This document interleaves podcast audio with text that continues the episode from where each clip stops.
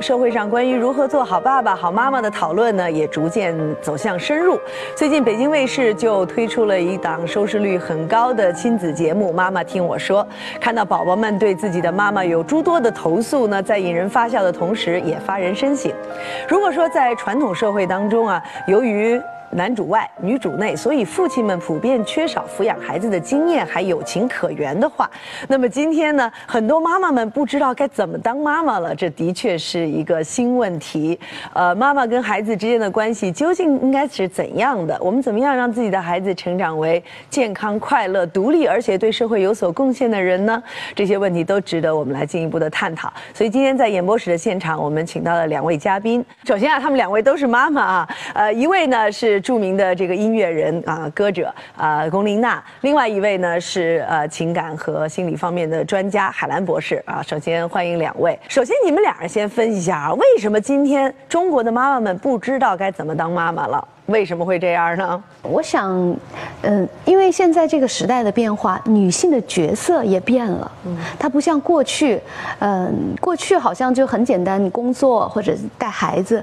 现在就是有的妈妈，她如果出去工作很多，就没有时间带孩子；有的就做全职妈妈，她又失掉了自己。嗯，然后包括现在就是独生子女，海兰博士，你说是吗？就是你怎么面对一个孩子？这一个孩子有那么多的家长，还有你的不同的爷爷奶奶、外婆。外公都在关注一个孩子，这个时候又引入了很多别人来来干预这个家教，所以当妈妈。我觉得真的是很难，所以就是说，有的时候资讯过多也让人无从选择。对，特别是现在各种关于做妈妈的理论啊，有的说你就要靠鼓励啊才能出孩子啊好孩子。对，有的说呢你就得得是虎妈，这孩子才能知道这个刻苦上进等等的。呃，所以其实妈妈们的这个思想也有点混乱啊。海兰，你怎么样看待今天妈妈们的苦恼？我们现在生活的这个就环境结构有很大的变化。过去我们那个大院里面小孩跑来跑去的，互相会有个照亮，在北京也是很多都是是一个四合院哈，而现在越来越变成一个独立的单元，甚至我们在一个楼里面，隔壁住的谁都不知道。嗯，社会的变迁，社会的变迁。另外就是我们因为有就只有一个孩子，有六个老人，呃，六个大人管一个孩子，所以就其实我们父母这个包办和替代的这个这个东西，就使我们很多妈妈都没有一个做妈妈的机会。所以我觉得很多的父母现在感到非常的困扰。我个人认为和这有关。另外的话就是资讯特别特别的多。所以是很多的选择到底是好还是坏，其实也是一个值得非常值得探讨来交流的问题。现代社会居住环境的变化、六加一新型家庭结构的产生，以及独生子女一代求学竞争程度的加剧等等诸多社会因素的影响，随之带来的各种不同教育观念的冲击，让家长们面对孩子常常无所适从。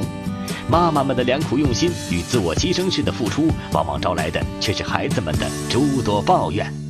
呃，海兰老师，你看到这些孩子在抱怨他们的妈妈的时候，你听到孩子们实际上在说些什么呢？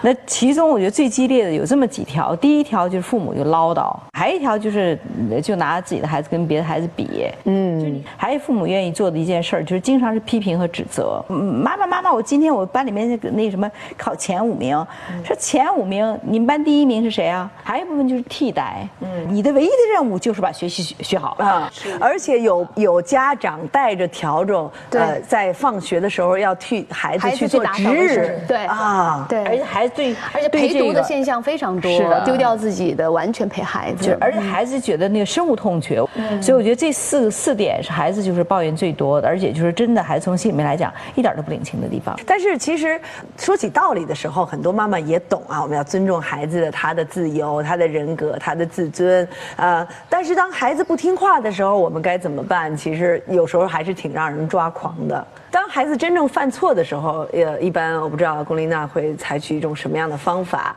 我不会主观的就马上认为这个是错。比如他跟别的小朋友有了什么问题，呃，我讲一个小例子，就是我们家老二，呃，有一天他的头完全被打破了，嗯，出血了，要去医院缝针，哟，然后就不知道怎么回事，然后呃就问老大，因为他们在一起玩，然后老大就说他自己用石头撞的自己。用石头撞了，对呀。然后他爸爸就问呃老二为什么？老二说是那个他们另外一个小朋友他们在玩石头扔到他这儿了。嗯，那这时候老大犯了错误，因为他撒谎了。嗯，哎，然后这个时候嗯就会好好的跟老大来讲。嗯，就是真正的跟他讲这个事情的严重性。然后老大会说，因为我跟我的朋友说好了，就我的朋友告诉我说，我们不要告诉我们的爸爸妈妈。我觉得他是我的朋友，你看这就出现了他要保护自己的哥们儿。对，就是开始第一次遇到这种要保护自己哥们儿，然后就对父母撒谎。那这件事非常严肃，真的是找他谈话。很好的讲这件事，然后老大也真的明白了。我觉得这种及时的沟通很重要，但是前提是父母要了解清楚这件事，不要劈头盖脸的马上就按照你看到的一个表象，嗯，去认为你的这个孩子的错误，嗯，然后更不要就是棍棒啊，就是这种打骂，哎，我觉得这是很不好的。嗯，你的孩子要是不不听话，你怎么办呢？我一般都是用诱导的方式，比如说你要不这么做，而是那样做，我们就能去看你最喜欢的一个一个卡通片或者一电影。然后呢，对你，如果你如果不这样做，而坚持了多长时间不不犯这样的一个错误，我就跟你去块儿去去吃顿好吃的。你说吃什么好吃的？他说吃披萨什么啊？那我们就，我这种方式也是，我一般会从那个正面会引导。当下的中国家庭一旦有了孩子，家庭的重心全部都放在了孩子学业与教育问题上，一切为了孩子成为不少父母们的唯一人生目标，哪怕放弃自己的工作，牺牲自己的生活质量也在所不惜。这也使得孩子的心理压力过大，为了父母被迫学习，孩子就会产生焦虑与敌对等心理和行为，而父母们也为自己的牺牲与代价没有得到回报与感恩而深感委屈。来自中国青少年研究中心的调查结果，大约百分之五十五的父母希望孩子读到博士学位，百分之八十三点六的中学生父母要求孩子考试成绩要在前十五名。而北京市曾做过一项调查，参与调查的中学生里，竟然有七成表示反感家长。当孩子到了上学的年龄，中国的妈妈们这种焦虑就与日俱增。很多母亲几乎把所有的关注度都是放在了孩子读书的这一件事情上。有的时候，为了陪孩子，甚至辞掉自己的工作啊，就是为了让孩子能够进入一个更好的学校。那么，像这样的某种付出，或者说是打引号的牺牲，对于孩子的心理会产生什么样的影响呢？你说到这儿，我就想到一个故事，是一个真实发生的故事，大概也就是是小学一二年级的一个小小男孩，他有一天就给他妈妈留了一个纸条，他说是。因为他妈妈说：“妈妈、爸爸做这一切都是为了你上更好的学校，为了你怎么怎么样。我们一直也没去旅行，什么也没有做。后来他写条说是：妈妈、爸爸，你们都太辛苦了，都一切都是为了我。我为了不让你们再辛苦，我就决定就离开这个世界了。”他有一个就是存钱的罐子嘛，里面一些零钱，什么说是这些钱呢，就都给你们。如果你们愿意拿这些钱可以够的话，去一个地方什么去去去旅行。说是妈妈妈妈，我实在承担不了这么大的一个责任，小孩就自杀了。父母就说动不动说是妈妈，你看我这儿也没有去，我什么也没做，都为了你以后。等于说你让一个孩子承载着你这一生所有的你的梦想和希望。或者说很多妈妈喜欢说这样一句话：孩子，妈妈都靠你了，都靠你了，妈妈的幸福。就都在你身上了啊！其实作为一个母亲来讲，就是最好的一个，你自己的一定把自己过好。对，我觉得我们母亲做母亲的人也要思考，我们生下来这个小孩，他是一个独立的生命，他真的属于我吗？嗯，他其实是这个生命是他自己，是的，他是有他的自由的。不是属于我的，我想这个父母他们太多的就是建立在这上面，就是觉得是我的东西，你得按照我的做。实际上他不是为了孩子，是为了自己。嗯嗯，其实这种呃从属的关系，在我们过去的这种以家族血缘啊来治理这个社会的传统当中是根深蒂固的。比如说在呃古代的时候，父母如果是认为孩子不孝，把孩子打死，那个也不需要负法律的责任啊，而让孩子牺牲自己的这个想法来为家。家族的荣耀啊，来承担某种责任，这是很多很多的。对，其实谈到妈妈要拥有一个独立的自我啊，对，呃，这种其实不一定仅仅是经济上的，更重要的是这种情感和精神上的啊。对，一种自由和一种独立。林娜就最近写了一本书啊，对，兰姐，我真想送给你，对，叫《自由女人》，这是我这十二年从呃一个女孩。要成为一个母亲，真正的成为一个女人的一个过程，寻找到自由、收获自由的这个过程，也包括怎么样做妈妈的故事。最重要的是怎么样做妈妈，做一个自由女人的故事。嗯，太好了。从郭琳娜的角度来说啊，你觉得呃，作为一个母亲，有自己不一定是一定要有所谓的很大的。这种事业啊，但是她有一个独立的自我，对于相处母子之间的关系有多么重要？嗯，我觉得这是。独立的自我就是两个生命都是独立的，这是非常重要的，这也是很健康的一种关系。呃，我再举个例子，我自己，我生完小孩两个小孩然后我每我要唱歌，我要练歌，然后孩子有时候会说啊，妈妈太吵了，你唱歌太吵了，我就会告诉他们，这是妈妈必须要做的事，是妈妈很开心的事，也是妈妈很重要的一份工作。嗯，所以你们如果觉得我吵，你们到别的房间去。哎，他们很小的时候就学到了这个，嗯所以当我。现在一直到现在，从小他就明白了。我现在只要工作做我的事，他们会特别安静，而且他们会从妈妈身上看到妈妈在做的工作是他喜爱的。对，就是你是可以在自己的工作当中获得那么大的快乐。对啊，嗯，所以他们也会特别高兴。嗯，龚琳娜呢，因为呃丈夫老罗是德国人啊，所以在教育孩子的方式哈也会出现一些观念上的差异，对不对？比如说当时你们曾经出现过一些什么样的争论，在怎么带孩子？这个问题上，呃，其实我们几乎没有什么太多争论，我们都是前面一起来探讨。嗯，呃，举个例子，有一次我家那个老大特别小的时候，然后老罗带着他在呃花园里玩我们那时候住的花园那个底下花园是有一个很大的鱼塘，很大。然后那时候孩子还不会走，他还在爬，才七个多月，他在爬。然后我就看见那个孩子爬呀爬，他爬到鱼塘边上去了。嗯，我在我们家里看见他们在外面，我特别着急，我当时非常想跑下去，马上制止孩子往前爬。我第一想法是不要那儿有。危险，嗯，但是我看老罗离他一米远，嗯，让孩子自己爬，但孩子非常紧张，孩子没有，你知道吗？孩子扒着那边上鱼塘边上，然后这样往下看了一下，噔噔噔噔又爬回来了。但是你知道，作为一个妈妈，对，特别紧张，对，回来我就责责怪我老公，说你怎么可以让他去冒这个险？万一他摔下去了，在水里挺深的，怎么办？老罗说：“我很近，我离他很近啊。如果他摔下去，我马上跳到水里把他抱起来。嗯，但是会呛水啊。但是他说了一句：他说可是让孩子得自己去试啊。他只有自己去试的时候，他才知道边界在哪里。嗯，但是前提是我们大人要保证他的安全。嗯，而不要一开始他还没有试就阻止他。嗯，那如果以后他大了，他根本不知道，他只是你告诉他这个不对。对，然后他下次再去的时候，他可能真的会摔下去，而那时候你不在旁边。那才是真正的危险。嗯。所以像这种理念，呃，对于很多中国父母来说一时难以接受哈。咱们都是应该一般会给孩子定很严格的这个边界，不是靠他们自己去尝试，对，而是靠我们言语来说的，不许这样，不许那样，不许这样，咱就以后七八十条吧，我估计得是。对，这些这条条框框就遮住了。所以我觉得老罗是非常智慧的，因为就是是一定是体验才能知道，不是告诉就知道的。你不可能替代一个孩子去去完成他的人生。那个孩子其实很聪明的，所以而且老罗。在那个一米那个距离的话，我相信他是非常淡定，他知道的。对，所以这个爸爸是给孩子很多很多的空间和探索的空间。你现在孩子就是太多的孩子，就是一次又一次呼喊说：“我希望有有自自己的空间，我能够决定我自己的事情。”很重要。而呛口水怎么样？呛口水就是架子不香就是了。所以他不会给孩子造成心理阴阴影，以后他都怕水我觉得现在哈，我们就特别了解我们的孩子，就他会做什么，不会做什么。我我心里非常清楚。嗯嗯，所以。现在就会放心他，比如说现在是暑假，他们俩就自己坐着飞机去德国，十个小时都是两个孩子。他们从五岁开始就自己坐飞机去德国，来回都是自己在那边爷爷奶奶接。那我就会特别相信他，他自己会注意安全，他自己会看好自己的包。前面当然也会提醒。所以其实反而你对他们更放心了，更放心了，因为他们知道自己什么能做，什么不能做。对，而且那个我们经常我听很多家长，我这孩子不自信呢，说你看他什么都不敢。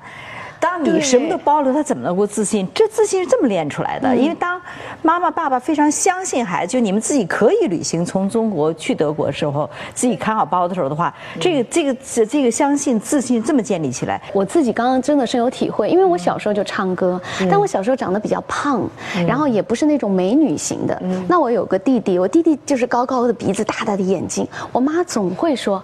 哎呀，可惜了。嗯，如果你和你弟弟换个模样就好了。就他老这样说，无数次的说，所以我从小哈，真的我特别不自信。对我一直觉得我不漂亮，我不漂亮。嗯，这句话就一直在我心里。演唱者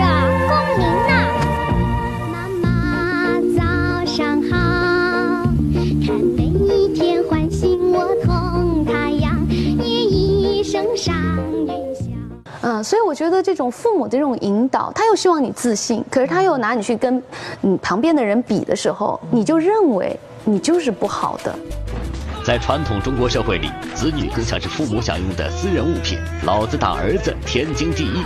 进入到现代社会，依旧有不少人延续了旧有的中国式家长的棍棒教育，没有意识到殴打孩子是一种违法行为。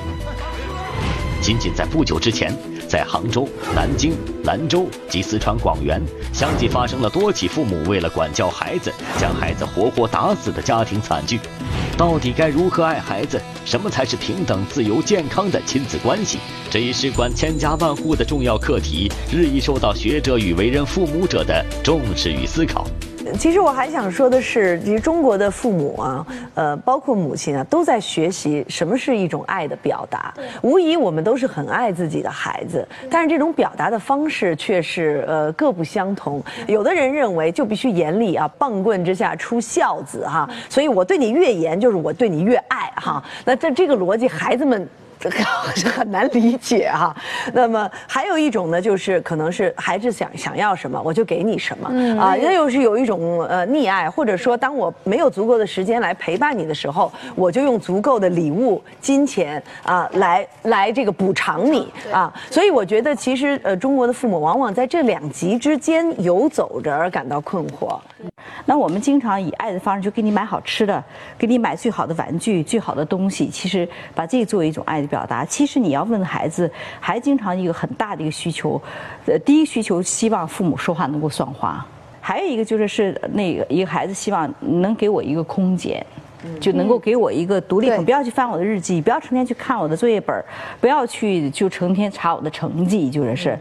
第三个呢，就是能够就是是是不是总是在那块儿一个一个指指点点的，而爱一个最重要，我觉得一定我们主要任务应该学让孩子来学会如何判断和选择，我觉得这是非常非常重要的。有一个《灵魂歌王》，我希望我们观全观众全都去看，就是美国那个特别著名那个黑人歌手，他当时因为眼睛瞎了以后，那个电影里面有个片段，他妈妈就站在旁边，因为他刚好眼睛瞎了以后，那孩子什么都看不到，走几步就摔一跤，走几步就摔一跤，摔。都是磕出血来的。他妈妈站在旁边，眼满满脸都是泪水，就看他儿子那块儿去爬，但是不过去扶他，没有去扶他。我觉得这是一种爱。妈妈，妈妈，help！妈妈，help！妈妈，help！please！很多的父母爱是因为解决自己的焦虑，嗯，而并没有考虑到。将来这个孩子到底需要什么样一种能力来成长？其实你刚才就说到很重要的，就是我们要培养孩子的抗挫力，是因为将来这个人生的道路上，他要遇到的不是都是那些最爱他的、关注他的人，他是会遇到拒绝、冷漠、是的伤害，是的，然后自己的失败等等。其实我们中国的父母在这个方面很少为我们的孩子做心理的准备。对，中国父母一直放不下来，不断奶。二零零二年春天。在中央民族乐团工作的龚琳娜，在一次音乐会上遇到了现在的丈夫德国作曲家老罗。志同道合的音乐和生活追求，让龚琳娜辞去国内乐团的工作，义无反顾跟随老罗去了德国。但龚琳娜的母亲却始终难以理解女儿选择的道路。在龚琳娜的新书《自由女人》里写道，她认为自己在这个家里失去了权威，女儿女婿的一言一行，只要不符合她的想象，就是做脸色。我的痛苦在于，哪怕亲如母女，一旦心门关闭，那种隔阂令人窒息。龚琳娜为了化解与自己母亲的隔阂，用了整整十年的时间。当我们在。探讨我们对孩子的情感关系的时候，也不妨反诉一下我们跟自己母亲的这种情感关系。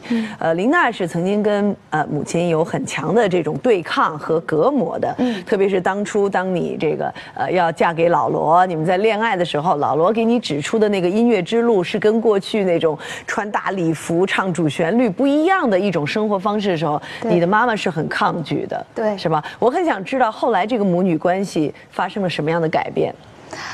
我和我妈妈隔膜很深，那时候甚至我们不能说一句话，一说就要吵，就要争。但是有一点，我一直都告诉我妈妈，我说妈妈，我爱你，嗯，但是请你放我走我自己的路，哪怕头破血流，那是我自己选择的路，哎，然后我在我妈妈有一块小黑板儿，她每天记录她要做什么，我就在那个小黑板的最右下角写了一个“妈妈，我永远爱您”，打一个叹号，十年，嗯，这几个字都没有删掉。没有被擦过。对啊，所以嗯，我想我一直都是尊敬他、爱他的。听说他后来会唱忐忑了，是吗？对这难度有点高啊，我想。你知道吗？然后有一次的，有一年的中秋节，就那一年他过过完生日，就接着中秋节那天，先是他他先是这样说的，他说，嗯，你知道吗？我会唱忐忑。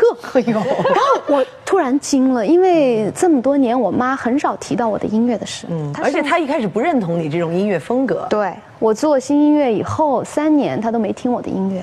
但是在做新音乐以前，他说我是你的后辈，我永远支持你。然后后来他说他会唱忐忑，而且他还转眼睛，还给我唱的时候，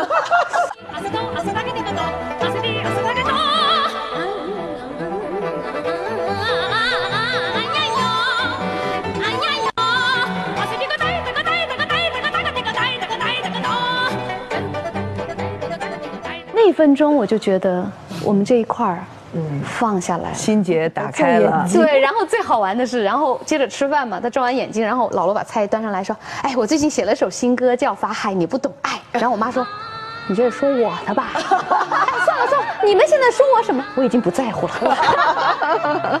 哦，原来这首歌有点讽刺他的是吧？啊，你不懂爱啊，我们要恋爱，你不能乱干涉啊，哪怕你是为了我们好，也不能乱干涉、啊。对，这样的情况真的是实所以，其实当我们在梳理我们跟父母之间的情感的纠葛的时候，我们在看待我们跟下一辈的这种情感关系的时候，呃呃，我很想最后请两位稍微总结一下哈，要做的和不要做的。我觉得其实我们都人到中年的时候，会对这两种感情都有很深的体会。我们也都曾经做过孩子，现在我们也都在做着妈妈。啊，在这个爱的表达当中，啊，如果我们对孩子都是有这种无尽的爱，那么这种爱的表达，这种爱的教育，应该做和不应该做的，嗯，有有我首先想讲一下对我跟孩子的关系，我经常在想，我真的跟孩子是朋友吗？嗯，我觉得不是，因为你是他的妈妈，你比他年长，所以他的朋友跟他是一对一的，他们之间是这样的。那经常我们有说你是我的长辈，我们应该尊敬长辈，尊敬我们的父母。那我们的父母是老大，他是上面和下面的关系吗？嗯，不，也不是的。嗯，因为你永远都往上看，你就顾及不了你的你的生命。所以我觉得，父母和孩子的关系是前后的。孩子在前面，你在后面，因为孩子，我孩子以后他也要当父母，他又往前走，他的孩子又往前走，这就是一个轮回，一个生命的转。所以我这样分清，首先我分清楚，我跟我孩子，我是在他后面的，那么我要像后辈一样，我有能量，我一直要支持他，同时我要给他空间和自由，让他发展自己。彼我们彼此应该要互相尊敬、尊重，我觉得这一点很重要。我觉得说的太好了，嗯，说的太好了，也非常的形象哈。嗯，海兰能不能够就针对我们目前，呃，在你的社会调查当当中发现的，我们目前父母常见的一些误区，给大家提个醒儿。嗯哼，其实我个人认为，父母和孩子之间应该是园丁和花园的关系。嗯你的孩子其实就是，可能是葡萄，也可能是玫瑰，可可能是梨。呃，我觉得父母应该能够做的就是，你主要的任务就提供阳光、雨露和和滋养和肥料，这是最最主要的一个一个任务。那其余的任务的话，就是是你不能够替代，你也不能拔苗助长，就是我觉得。呃，这是这是非常重要的。还有就是，是我们时时刻刻要知道，就是你到底就是你想把他培养成一个什么样的人。很多的父母都希望孩子健康、快乐、幸福、成功，哈，就是是成功，当然有很多的定义了。那其实就是幸福、快乐。其实抗挫折能力对于孩子的健康、快乐和一个成功的话，所谓的成功是有很大的帮助。那具体来讲，就是人际交往的能力、情绪管理能力、自尊自信的能力、自我探索的能力、乐观的能力。力、设立目标、解决问题的能力，其实这些能力决定了孩子将来如何来面对生活的一个风雨，而不是一个考上哪个试或者按听不听你的话、照不照你的说，我觉得这都不重要。嗯。我觉得无论是用园丁的这个比喻啊，还是用这种呃前后位置的关系，我觉得都是一个非常好的一种方式。那就是真的，我们把孩子作为独立的个体去尊重，同时我们用适当的方式去爱他们，而且这种爱是促进他们自身的成长，而不是为了满足我们自身的某种心理的这种需求。所以在呃节目的最后，也想引用这个纪伯伦曾经在《论孩子》这篇这个诗篇当中啊，曾经用了一个比喻，他说父母就像是一张弓，而孩子呢就像是那一支箭。这个弓的任务就是要把这支箭远远的射出去，而至于那个目标呢，实际上是孩子要去自己去寻找的。所以他最后说，上天既爱那一支箭，也爱那一张弓。所以我想，这可能是父母需要找到的一种定位和孩子之间的。